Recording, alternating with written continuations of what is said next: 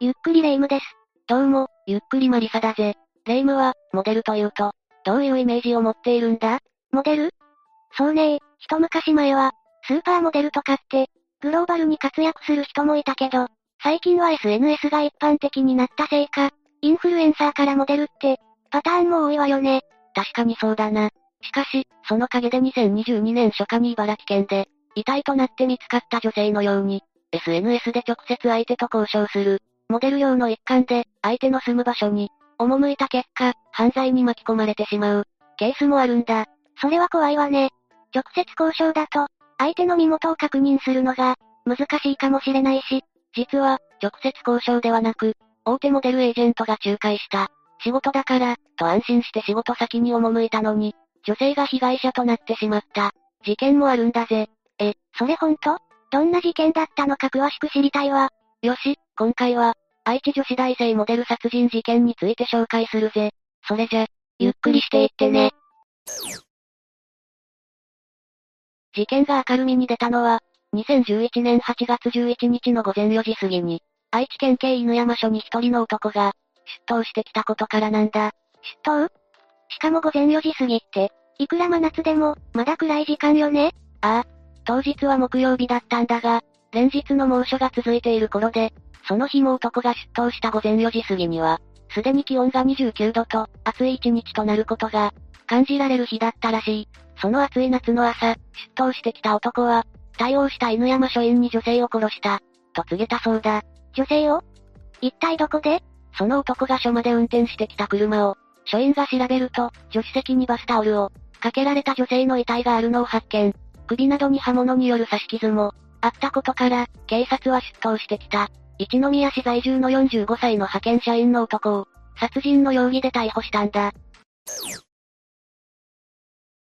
警察は、男の身元の確認と同時に、遺体の女性の身元特定に急いだところ、女性は当時21歳、愛知県長久手市内にある、私立大学に通う女子大生の、A さんと判明したんだ。身元特定まで早かったのね。男が警察に、モデルの派遣を依頼してきた女性だ。と供述したことに加え、男の自宅を、調べたところ、2階の和室から、大量の血痕とともに女性の所持品を発見。さらに、男が出頭した時に、血に濡れたままのナイフと被害者の、学生証を持っていたという話もあるようだな。そこから、被害者の A さんの特定に、なったんだが、A さんは犯人の N が言うように、モデルの仕事としてエージェンシーから、派遣された先で殺されてしまったんだ。えー、モデルの仕事の派遣先？しかもエージェンシーを介してということ？ああ。A さんは、東京に本社を置く、V という名前の大手モデルエージェンシーの、名古屋事業部に所属して、地元名古屋ローカルの情報誌や、テレビなどで活躍していた、女子大生モデルだったんだ。この V の系列には芸能事務所もあり、A さんも大学卒業後は東京での、活躍を夢見て頑張っていたらしい。そんな前途洋々の女子大生が、どうして殺されてしまったの？その説明のためには、犯人 N が出頭した。2011年8月10日に、時計の針を戻すとしようか。その日、被害者の A さんは、所属エージェンシーから、一宮市内でカイロプラクティック店の、フェイスマッサージ用メニュー表の、写真モデルの仕事と言われて、犯人 N の自宅のある愛知県一宮市内に、出向いていったそうなんだ。写真モデルの仕事で、依頼人の自宅に行くって変じゃない？犯人の N は8月5日に、A さんの、所属していた事務所に電話で自宅を、所在地とする会社パワープラント宿徳の代表と名乗り、カイロプラクティック店舗を開く予定なのだが、フェイスマッサージ用のメニュー表に載せる手術中の写真を撮るためのモデルを雇いたい、と依頼、新店舗の規模や形態に不審な点がないと、判断した事務所側は、モデル5人ほどの写真が載った資料を犯人 N に郵送。その中から9日に A さんが指名されたんだ。それで A さんは自宅兼店舗と、信じて出かけていったということね。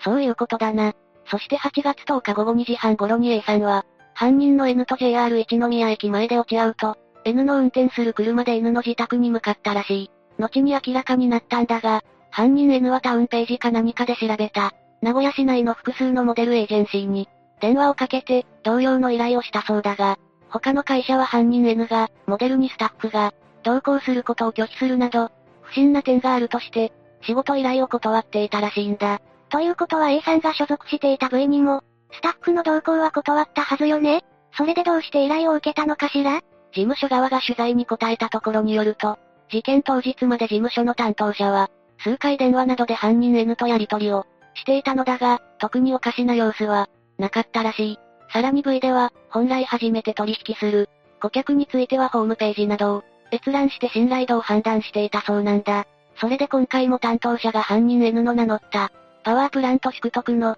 ホームページを検索したものの、存在しなかったため、N に説明を、求めたところ新しく立ち上げたばかりの、会社なのでホームページは現在制作中、と言われて信用してしまった、とのことだったんだ。そこであと一歩突っ込んで調べていれば、A さんが命をなくすこともなかったかも、しれないのに、悔やまれるわね。それとモデルエージェンシーへの、依頼の際に、犯人 N がフルネームを、名乗ったかどうかまではわからないが、もしも N が名前を偽らずに、名乗っていたのなら、モデル選考のための書類を送付するために、聞いていたはずの住所と合わせて、検索すれば、不審な点に気づくはずなんだ。名前と住所でネット検索したらわかるって、もしかしてああ。そのまさかなんだ。犯人 N には数多くの前科があったんだよ。ざっと挙げるだけでも、1999年に、住居不法侵入、2001年には準強制わいせつ、さらに2010年に公然わいせつ、そして事件が起きる約1ヶ月前には、無線飲食でそれぞれ逮捕され、地元の中日新聞で報道されているんだ。しかもこれらの事件の際の住所は、すべて、今回の事件現場となった犯人 N の、自宅と同じものなんだが、この N の、自宅の地盤のエリアは100メートル四方より、少し広いくらいのごく限られたエリアだから、その気になって確認すれば、同姓同名かどうかの裏は、取れたんじゃないかという疑問が、浮上するんだ。それに、わいせつ関連の犯罪歴だなんて、女性にとっては恐怖でしかないわよ。しかも、これらの前科のうち、2001年の準強制わいせつ罪に問われた。事件の際、N は一宮市内で生体院を経営していたんだが、その際に、募集していた受付事務員の面接に、訪れた27歳の女性に、小顔の新メニューを作るので、手伝ってほしいなどと言って、目隠しをして、診察台にうつ伏せにした後に、わいせつな行為をした罪に問われているんだ。何それ？小顔の新メニューって、今回の事件にものすごく似てるんだけど？だろ？味を占めていたんじゃないか。という疑いすら、抱かざるを得ないぜ。さらに事件直後の週刊誌の報道によれば、犯人の N は地元の一宮市内の、風俗店では知られた存在だったらしい。有名だったということ？悪い名前で、ということだけどな。働いている女の子たちに対する態度が、問題になって、出禁になっている店も、多かったそうだ。さらに事件前はタクシー会社や、葬儀社でも働いていたことが、あるらしいんだが、そこで隠し撮りした、若い子の遺体の写真を携帯に保存して、この子、可愛いでしょう？と、人に見せていたっていう話もあるそうだ。倫理的にもおかしいでしょ、それ。しかも、事件までに犯した罪は、性犯罪だけで前科10犯。直近でも2005年には児童回春で、懲役2年8ヶ月の刑を受け、2008年に出所したものの、2010年6月には公然わいせつ罪で、懲役5ヶ月の刑になり、2010年11月23日、今回の事件のわずか8ヶ月前に、出所してきたばかりだったんだ。そんな男の目に留まって、無残にも、将来の夢を踏みにじられた A さんの、無念を思うと全くやりきれないわ。ところで、警察の調査で明らかになった、事件の経緯だが、さっきも説明した通り、2012年8月12日午後2時半に、JR 一宮駅で A さんと待ち合わせをした N は、自分の車に A さんを乗せて、一宮市内の一人暮らしの自宅に帰宅。この自宅で N は老母と二人暮らし、だったらしいが、事件当時は母は、近くに住む妹に引き取られており、一人で暮らしていたそうだ。この家の道路に面した建物の壁には、モデルエージェンシーに名乗った、パワープラント宿徳という社名に、年中無休24時間営業出張生態専門、と書かれた看板と、愛知県テコンドー協会一宮支部支部長 N、と書かれた看板が並んで、掲げてあったらしい。テコンドー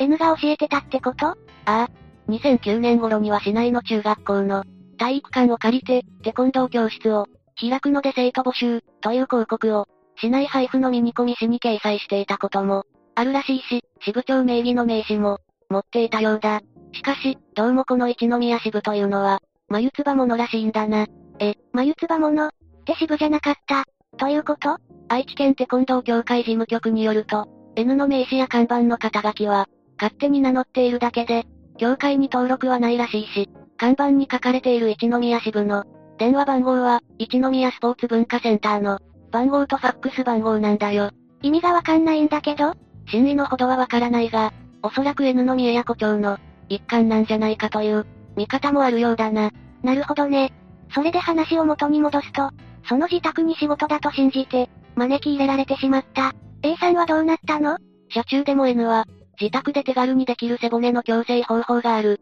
立ち姿が綺麗になるといい。後で特別に無料で教えますよ。と A さんを喜ばせていたそうだ。そして自宅の2階の和室に案内すると、あらかじめ用意していた紐で A さんの、両手首と両腕を後ろでにきつく縛り、うつ伏せにしたそうだ。それじゃ身動きが取れないじゃないの。もちろん A さんもきついと、抗議したそうだが、そこで犬は A さんの、完全に今日のたった2時間、私の指示に従うだけで、今日帰れますし、命も保証します。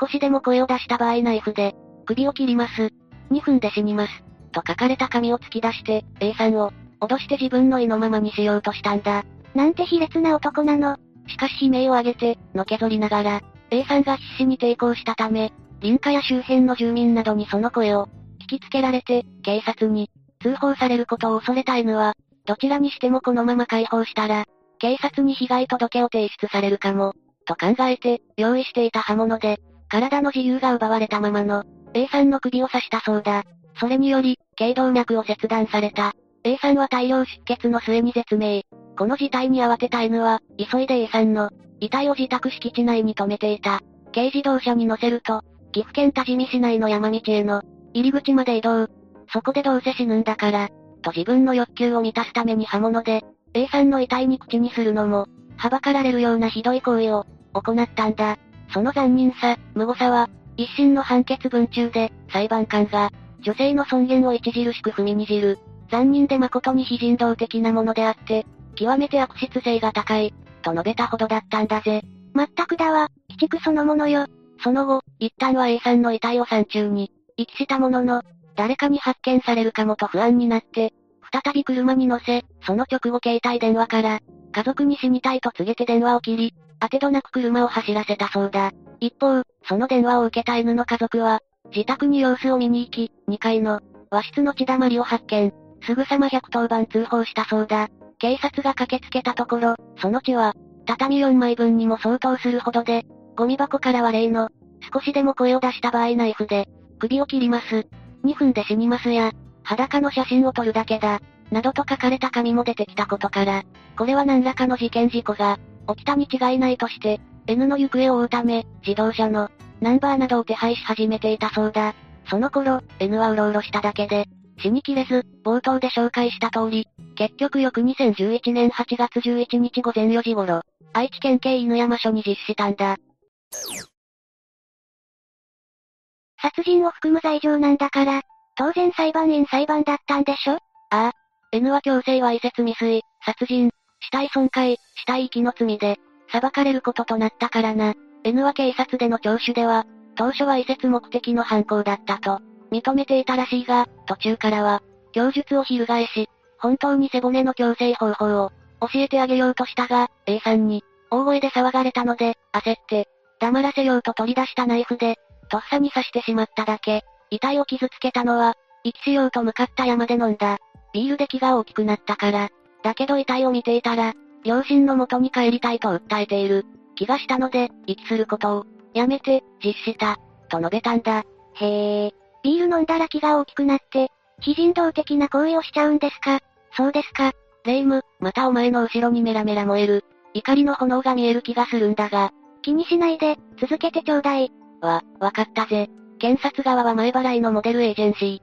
ー。ではなく、唯一後払いで、しかもスタッフが、同行しない部位を選んだ時点で、計画性は明らか。写真撮影と言いながら、ビデオカメラしか用意しておらず、N の供述は矛盾ばかりで信用が置けない。と無期懲役を求刑。A さんの遺族は、被害者参加制度は利用したの？ああ。遺族と遺族の依頼した弁護士が、参加し、死刑にならずに、刑務所を出てきたら、今度は、法廷にいる皆さんの家族や恋人、友人が N の標的になるかもしれないんですよ。と訴えたそうだ。わかる、わかるわ。それに対して弁護側は、懲役18年程度が、相当と主張。そして2012年10月15日判決を、迎えたんだが、判決では N とは何ら関係がなく、落ち度もない被害者の生命が、奪われた結果は極めて重大。後ろ手に縛り上げた上で、脅迫する分を、A さんに示すなど計画性の、認められる卑劣なものとし、同じような性犯罪での前科が多数あり、今回は出所後わずか8ヶ月ほどでの、犯行で常習性と再犯可能性が認められる。死体損壊に至っては、女性の尊厳を、著しく踏みにじる残忍で誠に、非人道的なものであって、極めて悪質性が高い、とまで述べ、動機についても、裸を撮影するなどわいせつ行為をしたい、警察への被害申告を防ぎたい、性的好奇心を満たしたいなどいずれも、身勝手極まりないものであり、借用の余地はない、と断罪。若くして尊い生命を奪われ、死体まで損壊された A さんの無念さや、その遺族の悲しみは察するにあまりある。遺族の処罰感情が厳しいことも至極当然で、極刑を望む気持ちも理解できる、と述べたんだ。検察側休刑の無期懲役を超えて、極刑にまで言及したのね。それで判決は？本件は、被害者が1名の殺人等の、事件の中では、その量刑傾向を、踏まえても重い刑をもって、処断すべき事案というべき、としたんだが、ん？だがって何よ？殺害の仕方そのものに際立った、残虐性があるとまでは認めることができず、殺意についても検察官が主張するほどの、強い意欲があったとまでは証拠上認めがたい。犯行から約14時間弱のまだ具体的な、犯行が捜査機関に発覚していない段階で、実施していることを考えると、無期懲役刑をもって臨むのは、重いと言わざるを得ないとし、有期刑の上限に近い刑に処する。ということで、懲役27年、という判決が下ったんだ。ぐぬぬぬぬぬぬぬ。納得できーん。しかもこの判決に対して、検察側は控訴せず、N 側は当初10月29日付で、高裁に控訴したものの、2012年11月16日控訴を取り下げたため、一審の懲役27年が確定したんだ。ということは、単純計算でいくと、2039年には出所するということよね。ああ、その頃、N は74か75歳になっているはずだな。刑事裁判は N の懲役27年で幕引きになってしまったが、A さんの遺族の戦いはまだ終わってはいなかったんだ。A さんの遺族は2012年12月、A さんをモデルとして N の元に派遣した、エージェンシーの部位に対し、安全配慮義務を怠ったために、事件に巻き込まれたとして、約1億円の損害賠償を求める訴訟を起こしたんだ。それに対して V はなんとモデルは個人事業主であり、事務所側は安全配慮義務は負わない。仮にクライアントを調査していたとしても、今回のような事件に巻き込まれることは、全く予見できなかったと主張したんだ。でも、それならモデルエージェンシーの、仕事って何？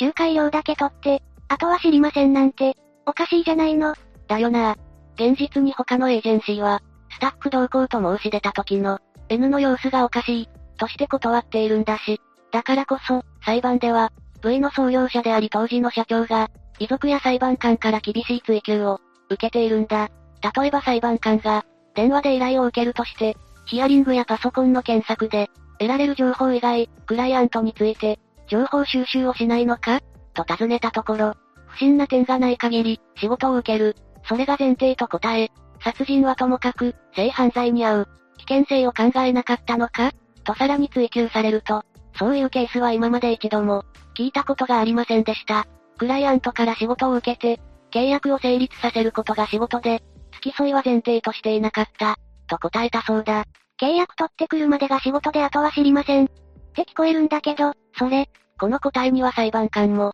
納得できなかったようで、若い女性を預かる立場として、男と1対1になるような現場に派遣する、危険性を考えていなかったのか？と、再度追及。それに対してモデルがそういう、対象になること自体、考えていませんでしたので、と答えるにとどまったらしい。想像力がありません。って言ってるのと同じでしょ？仮にもクリエイティブな業界に、身を置く立場で言う言葉、それ？当然遺族側も口頭弁論で、二度と同じことが起きない対策を取ったと、胸を張って言えますか？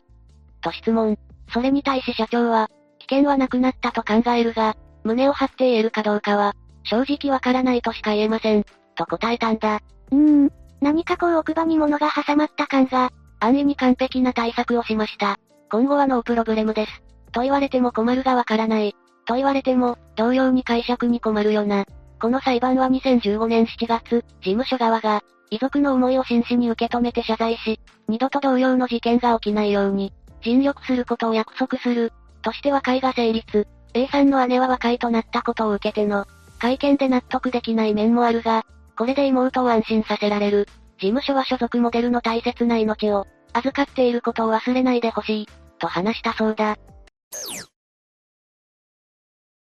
さらに、この和解を受けて同じく、2015年7月、厚生労働省労働保険審査会は、労働基準監督署の判断を覆し、朝日さんの死を労災と認定した。え、どういうこと？実は A さんの遺族は2012年11月、名古屋北労基署に遺族保障の支給を請求していたんだが、労基署は、モデルは個人事業主の性格が強いなどとして不支給を決定していたんだ。しかし、労働保険審査会は2015年1月、モデルエージェンシーの指示で、A さんがモデル以外にも有名ブランドの、パーティーの受付業務やテレビの聴衆役、協定のラウンドがあるなどの、モデル以外の仕事もしていたことなどから、A さんは事務所との間に、使用従属性のある労働者に当たる、と判断。さらに契約書には正当な理由なく、出演は拒否できないと明記されており、事務所の一方的な指示のもと、A さんに業務を選ぶ権利はなかった、とし、A さんの受けた被害は業務に、起因するものとして、労災保険の対象と採決したんだ。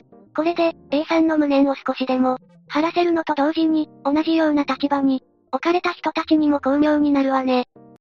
しかし、事件に足らればは禁物だけど、やっぱり A さんのケースの場合は、足らればが言いたくなるよな。もしも、エージェンシーが、あと一歩踏み込んで、N の身元を調べていたらとか、当日にスタッフが同行していたらとかな。そうね。それにもう一つ足らればがあるわ。N が実施したのは8月11日の午前4時頃でしょ？もし自首がもう少し遅かったら、その頃には一宮署が家族からの通報を受けて、N の自宅の血だまりを発見して、N の行方を探していたのだし、自首前に警察が N を逮捕できていたかも、しれないわ。ああ、もしそうだったら、N の刑罰にも大きな影響を、与えたかもしれないな。しかし、今思い返されるのは、A さんが綴っていたブログの、2011年8月10日当日の文章と自撮りの笑顔だぜ。その最後のブログで A さんは、無邪気に初めての海外旅行のための、パスポートを取得し、スタバで、お気に入りのキャラメルカプチーノを、楽しんだことを書き、あとちょっとまったりして、